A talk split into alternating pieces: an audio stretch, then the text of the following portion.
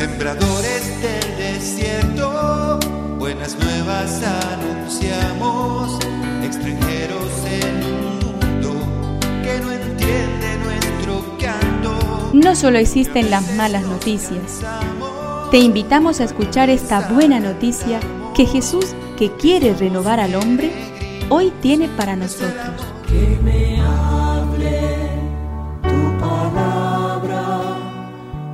necesito hoy, Señor, de tu alimento.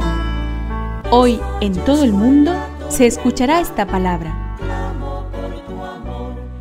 Lucas 24 del 13 al 35.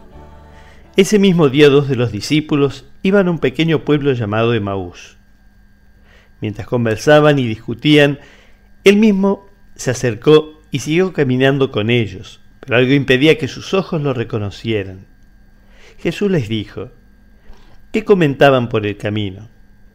Ellos se detuvieron con el semblante triste y uno de ellos, llamado Cleofás, le respondió, Tú eres el único forastero en Jerusalén que ignora lo que pasó en estos días ¿Qué cosa? les preguntó.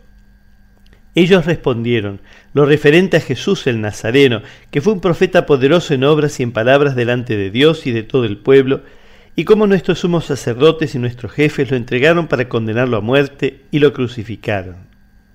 Nosotros esperábamos que fuera él quien liberara a Israel, pero todo esto ya van tres días que sucedieron estas cosas. Es verdad que algunas mujeres que están con nosotros nos han desconcertado, ellas fueron de madrugada al sepulcro y al no hallar el cuerpo de Jesús, volvieron diciendo que se les habían aparecido unos ángeles, asegurándoles que él estaba vivo.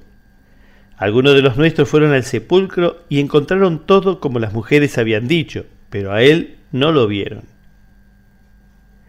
Cuando llegaron cerca del pueblo a donde iban, Jesús hizo ademán de seguir adelante. Pero ellos le insistieron, Quédate con nosotros porque ya es tarde y el día se acaba y entró y se quedó con ellos. Y estando a la mesa tomó el pan y pronunció la bendición. Luego lo partió y se lo dio. Entonces los ojos de los discípulos se abrieron y lo reconocieron. Pero él había desaparecido de su vista. Y se decían, ¿no ardía acaso nuestro corazón mientras nos hablaba en el camino y nos explicaba las escrituras?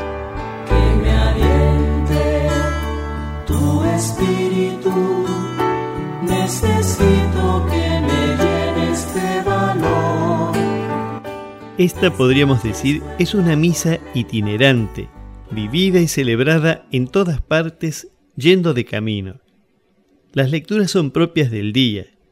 La enseñanza es adecuada a los oídos torpes y al corazón lento de los oyentes.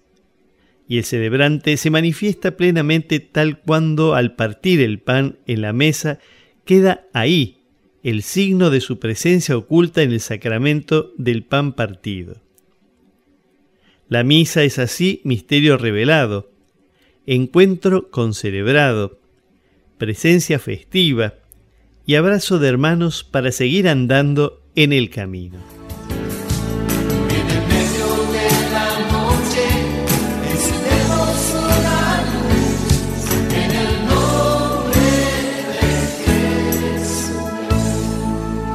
Es una contribución de la parroquia catedral para este tiempo en que Dios quiere renovar a su pueblo.